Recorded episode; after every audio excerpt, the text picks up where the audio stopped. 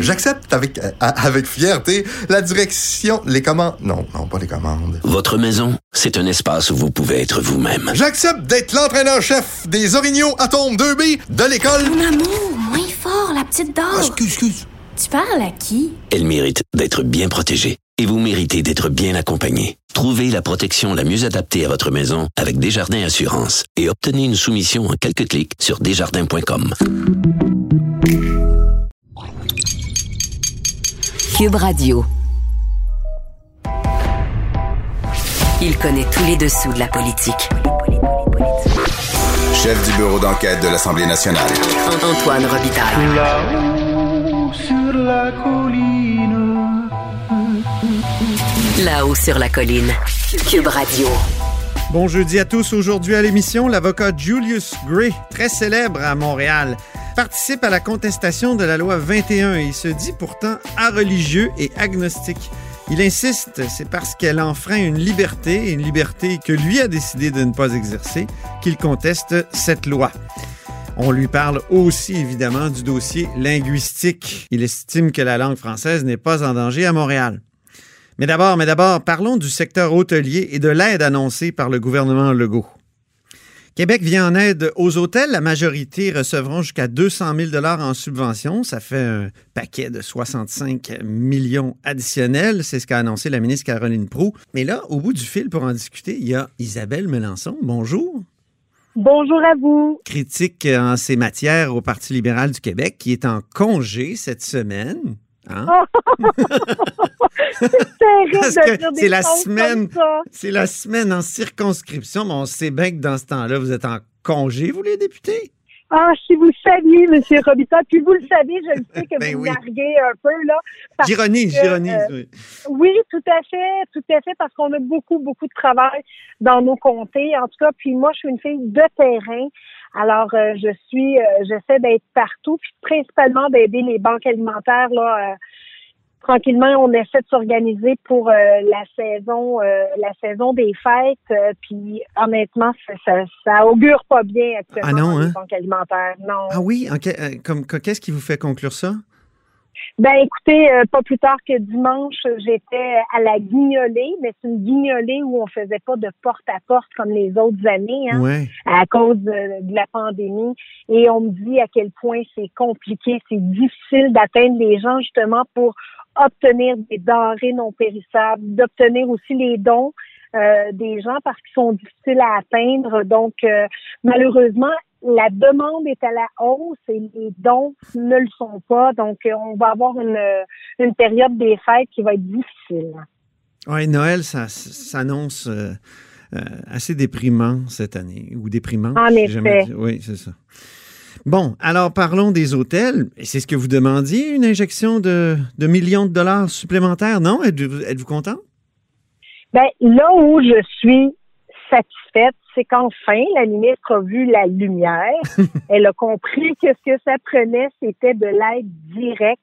Ça fait plusieurs mois qu'on demande euh, du côté de l'opposition officielle, là, de mon côté, de l'aide directe. À chaque fois, on se faisait un peu euh, un peu euh, regarder en se disant ben non, on sait bien, vous autres les libéraux, vous voulez juste qu'il y ait de l'argent direct, Puis- mais c'est ce qu'ont besoin les hôteliers actuellement. Oui. Euh, je vous le dis, à quelque part, je suis heureuse parce qu'on commence à comprendre. En juin, la ministre avait déposé un plan de communication disant qu'il y avait 750 millions pour euh, l'industrie touristique.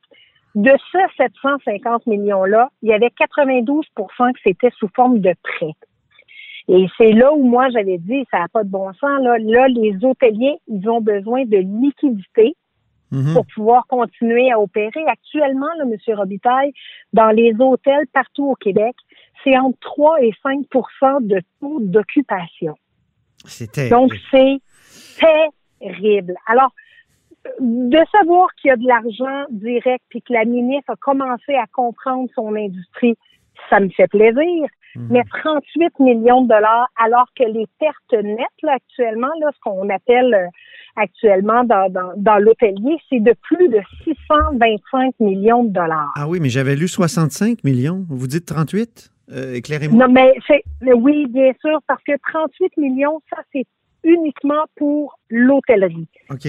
Euh, sur le 65 millions de dollars qui a été annoncé hier par Caroline Proux, il y a plusieurs, euh, il y a plusieurs euh, euh, programmes. Il y a, donc pour l'hébergement 38 millions, euh, pour les OTR, euh, pour les portes d'entrée que qu'elle appelle. Donc L'association touristique régionale, là, oui. Exactement. Montréal, Québec et l'Outaouais pour le maintien des actifs stratégiques, c'est un 17 millions de dollars.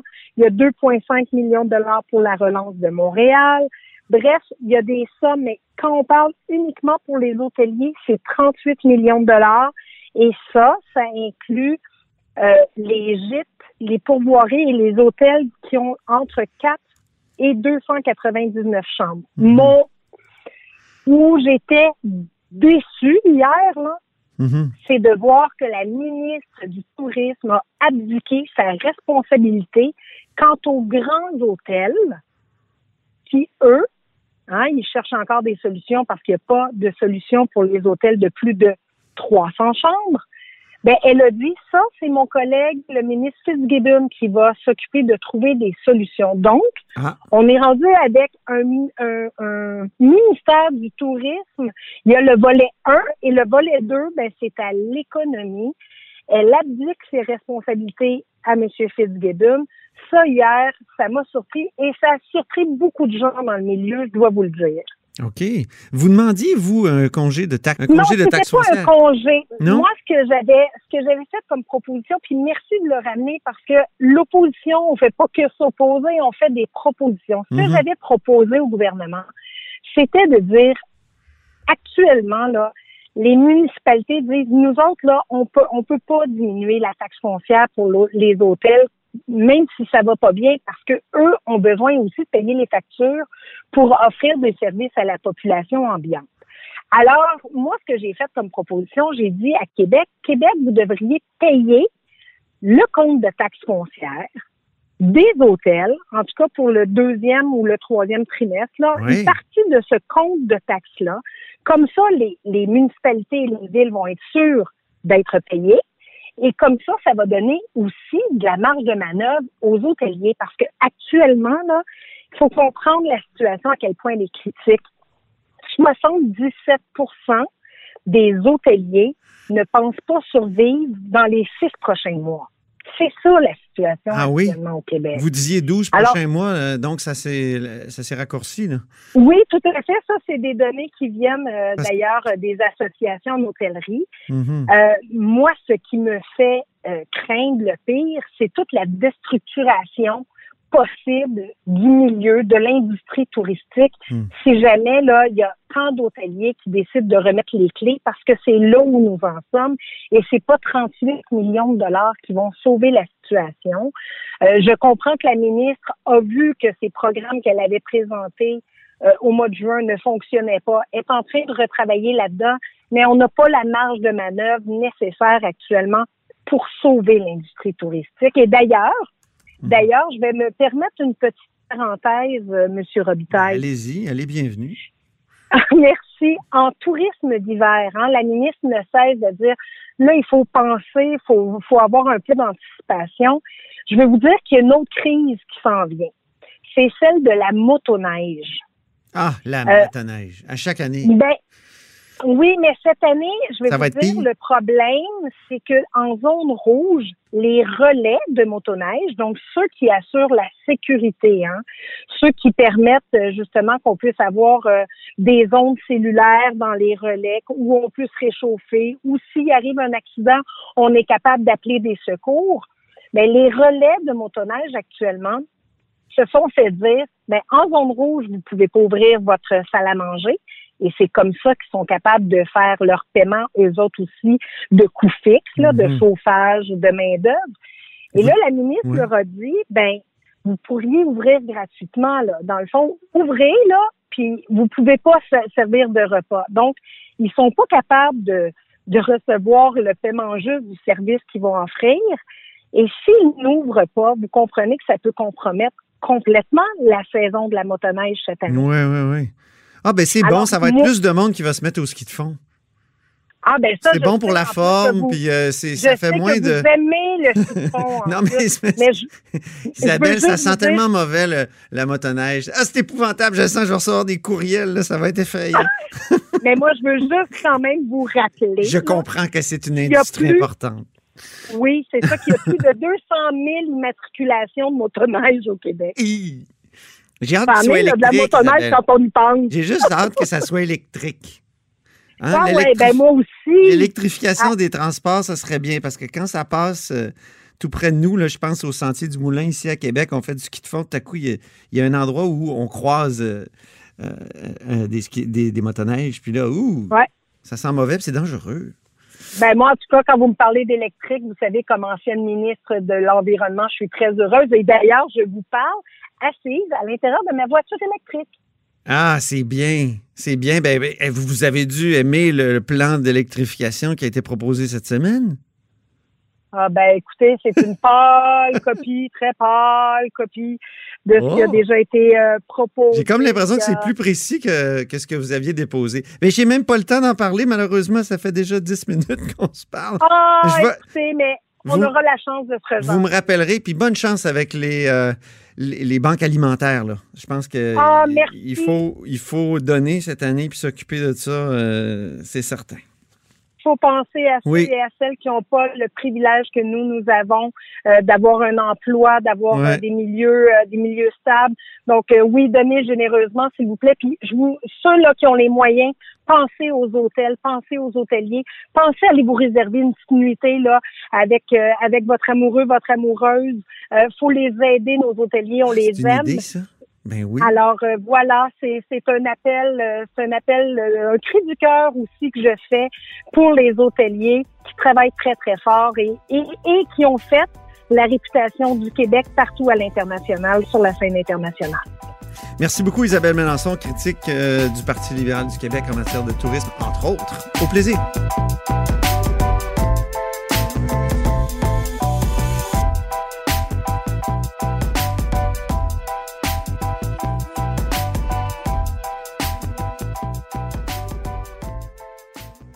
Protégez vos dépôts, c'est notre but. La SADC protège vos dépôts dans les institutions fédérales, comme les banques. L'AMF les protège dans les institutions provinciales, comme les caisses. Oh, quel arrêt!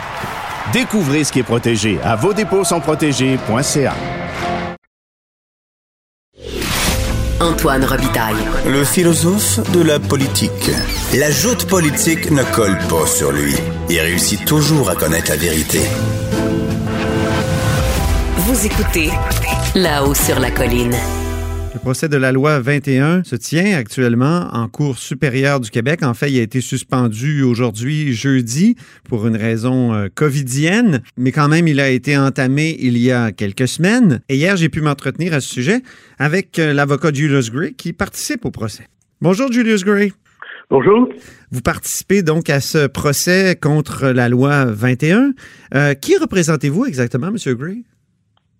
Euh, je représente euh, la Commission des droits de la personne fédérale euh, et euh, je représente l'Association des anglophones ici. OK.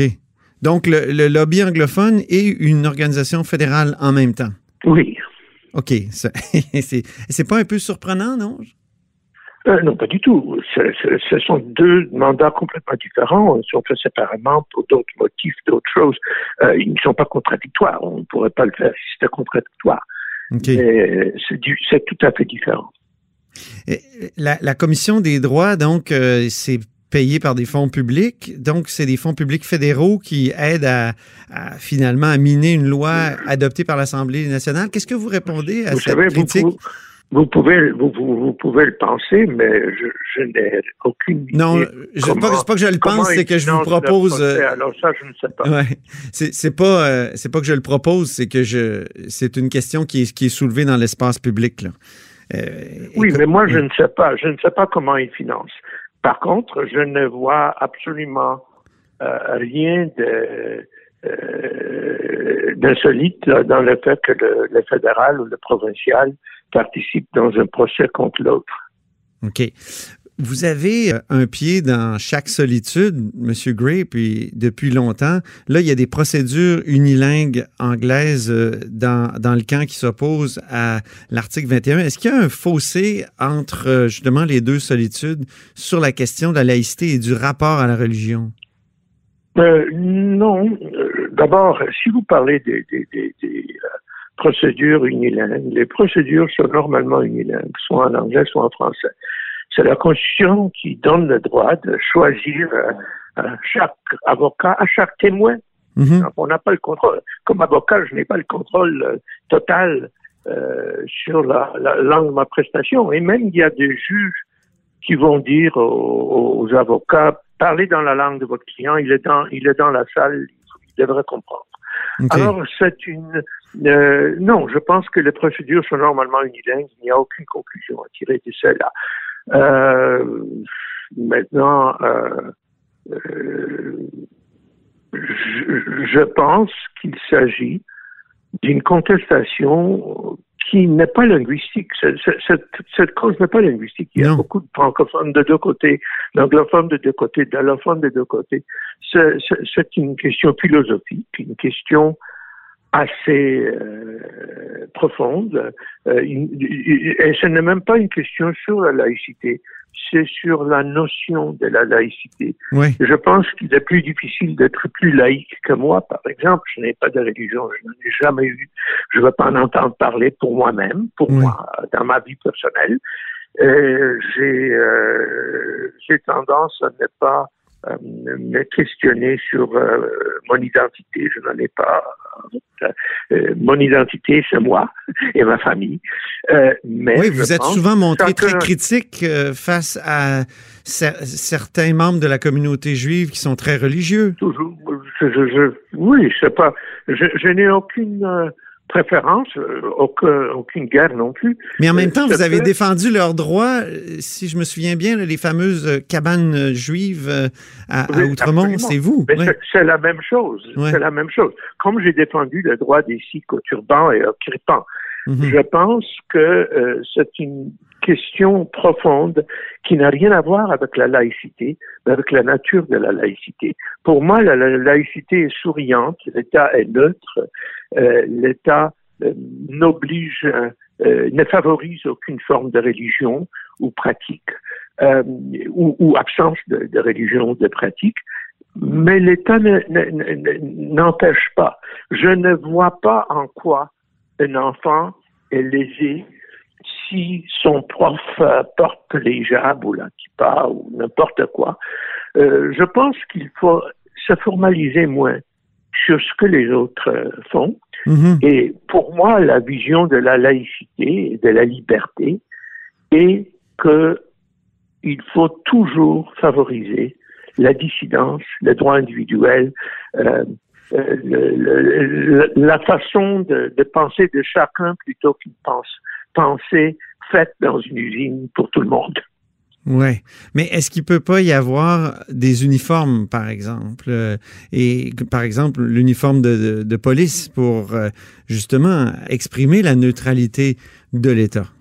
Ça, je pense que Non, ça a déjà été avancé dans le rapport la- Bouchard-Taylor, notamment. Euh, euh, Oui, mais la police n'est pas le- L'uniforme de la police, c'est pour identifier les policiers, pour savoir qui a le droit d'utiliser euh, un certain degré de force ou, Mhm. ou un soldat. Elle n'est pas là pour. Euh, pour ça, et c'est pourquoi la GRC permet les turbans. Euh, On porte l'uniforme de la ou l'armée canadienne, on porte l'uniforme, mais on met un turban. Et euh, euh, c'est euh, c'est- très différent. Une uniforme, on- il peut exister même dans une école, on peut l'imaginer, mais ça ne devrait pas affecter la conscience. Mhm. Euh, donc, je peux voir s'il y avait une uniforme dans une école des filles, que certaines filles porteraient les hijabs si elles voulaient. Et, et je n'encouragerais absolument pas.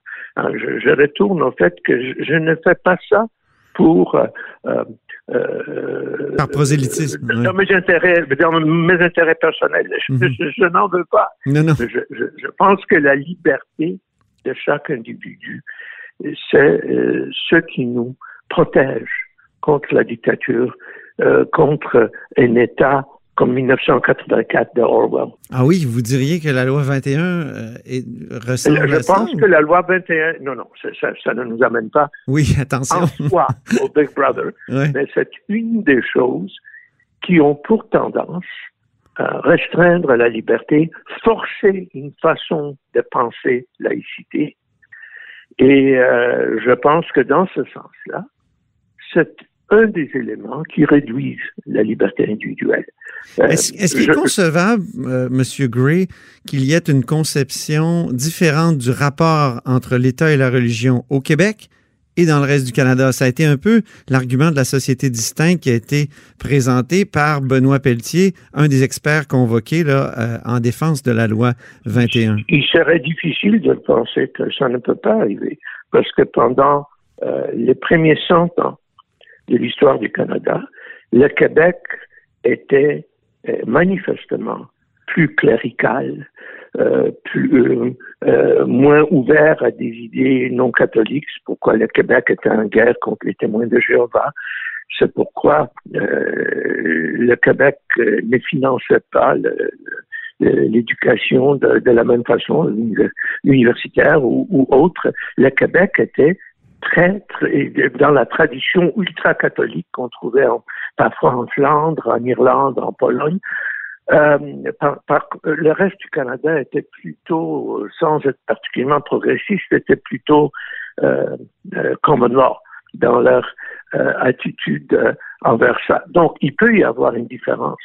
Mais aujourd'hui, je pense que la différence n'est pas là.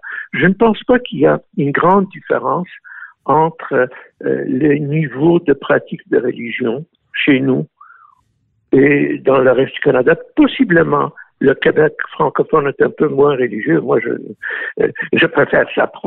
Oui. Euh, J'aime ça vivre dans une atmosphère. Vous êtes très québécois dans ce sens-là. Ah, Dans, dans ce sens-là, je suis très québécois. Comme je l'ai dit, je rejette toute forme de religion pour moi. Mais je, euh, je pense que Oui. les différences sont marginales.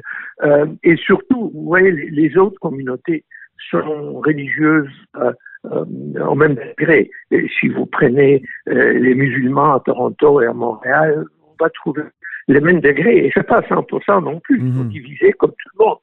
Euh, heureusement, heureusement, tout le monde, chaque groupe a ses, ses dissidents. D'après ce que je, euh, que je comprends, M. Gray, vous, vous remettez en question l'utilisation de la, ce qu'on a appelé la, souvent la clause d'un obstant, donc la disposition de dérogation. Euh, Vous dites que euh, il, faut la contourner.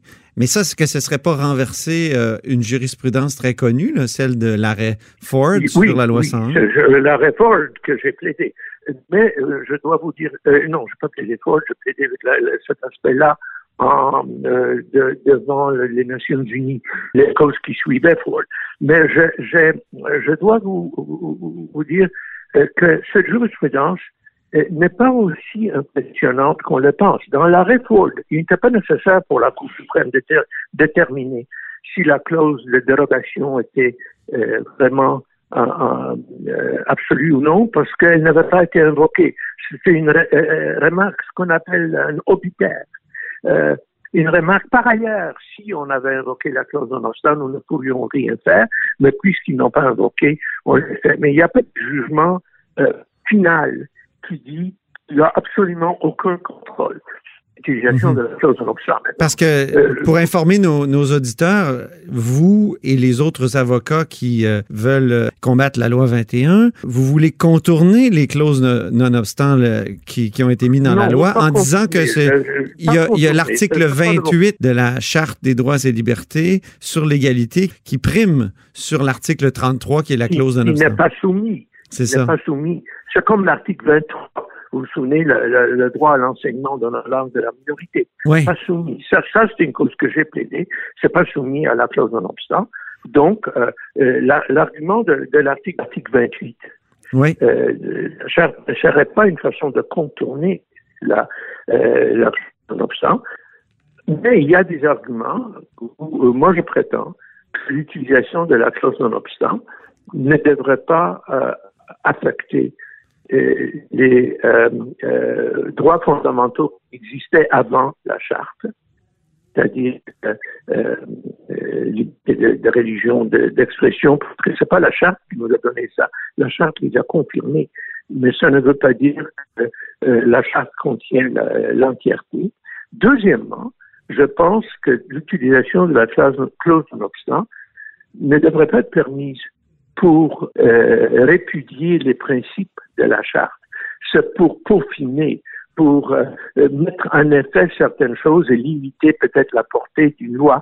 Mais une, une, une- une loi euh, contre la liberté d'expression avec la clause non-obstant ne devrait pas être admissible parce que ça, ça va directement à l'encontre de tous les principes. Donc, si le gouvernement voulait adopter une loi qui dit la liberté d'expression est abrogée, personne ne peut critiquer le gouvernement. Cette loi s'applique nonobstant la charte. À mon avis, ça ne serait pas acceptable. En terminant, vous avez plaidé plusieurs causes en lien avec la question linguistique. Euh, Est-ce que, euh, quand on regarde la situation à Montréal actuellement où euh, l'anglais gagne du terrain, le français semble en perdre dans, dans le service, c'est l'Office québécois qui le dit, c'est le bureau d'enquête du journal qui le dit aussi. Est-ce que vous regrettez d'avoir miné la loi 101? Contribué Non, à miner la loi 101? je- je- vous savez, nous vivons dans une drôle d'époque où on n'a pas le droit de euh, euh, contester euh, les choses que tout le monde pense. On nous demande de nous rétracter. on a vu ça avec une députée libérale, de s'excuser pour avoir douté. Moi, je doute de la déchéance du français à Montréal. Je pense que ce qui arrive, c'est que les deux langues principales ont perdu un peu de terrain parce qu'il y a plus de gens d'autres origines, et c'est à travers le monde. Si vous vous trouvez sur les Champs-Élysées, vous trouvez euh, Regent Street à Londres, euh, Fifth Avenue, vous allez trouver d'autres langues, euh, l'utilisation de services dans d'autres langues. Mais je pense que la loi 101 a fait son travail et que Montréal demeure euh, euh, une- Montréal a toujours été une ville bilingue. Elle demeure une ville bilingue avec prédominance du français, ce qui est un bon résultat. Je pense qu'il serait regrettable de retourner aux, aux- aux batailles linguistiques. Euh, vous, vous savez, les- par exemple, les livres de M. Lacroix, Pourquoi la loi 101 est un échec, Oui. c'est très facile de montrer que c'est faux. C'est pas du tout le cas. Il traite, par exemple, les institutions hospitalières euh, comme Royal Vic, comme Montréal Général, comme étant des institutions anglaises. En réalité, elles sont bilingues, elles donnent les services dans les deux langues. Il Mhm. m'arrive souvent d'avoir un rendez-vous au General et au Vic et de parler français avec les docteurs, avec les infirmières et tout ça. Ce n'est pas du tout anglais, dans le sens où il prétend. Nous oublions une chose. La loi 101 avait un élément très admirable. Ce qu'on n'a pas créé de catégorie de citoyens. Il n'y a pas de statut d'anglophone ou de francophone. Ce qu'il y a, c'est des droits acquis donnés à certains gens basés sur la langue d'éducation euh, de leur qu'ils ont eu ou que leurs parents ont, ont eu.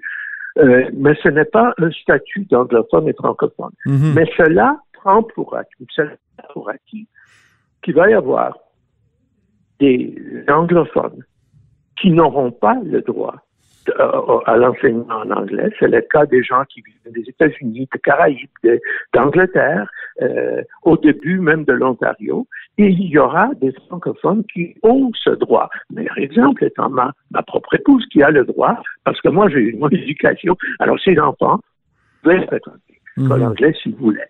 Euh, donc, euh, euh, essayer de limiter les services en anglais euh, euh, selon euh, euh, combien de gens ont le droit à l'éducation en anglais, Mhm. c'est détruire la base fondamentale de la loi 101. Monsieur Gray, je suis obligé de vous interrompre. C'est tout le temps que nous avions. On va sûrement reprendre ces débats-là euh, plus tard dans un autre, euh, dans une autre entrevue. Je vous remercie infiniment. C'est un plaisir. Au revoir. Au revoir. Et c'est tout pour nous à la hausse sur la colline aujourd'hui. Merci beaucoup d'avoir été avec nous. Surtout, n'hésitez pas à diffuser vos segments préférés sur vos réseaux et revenez-nous demain.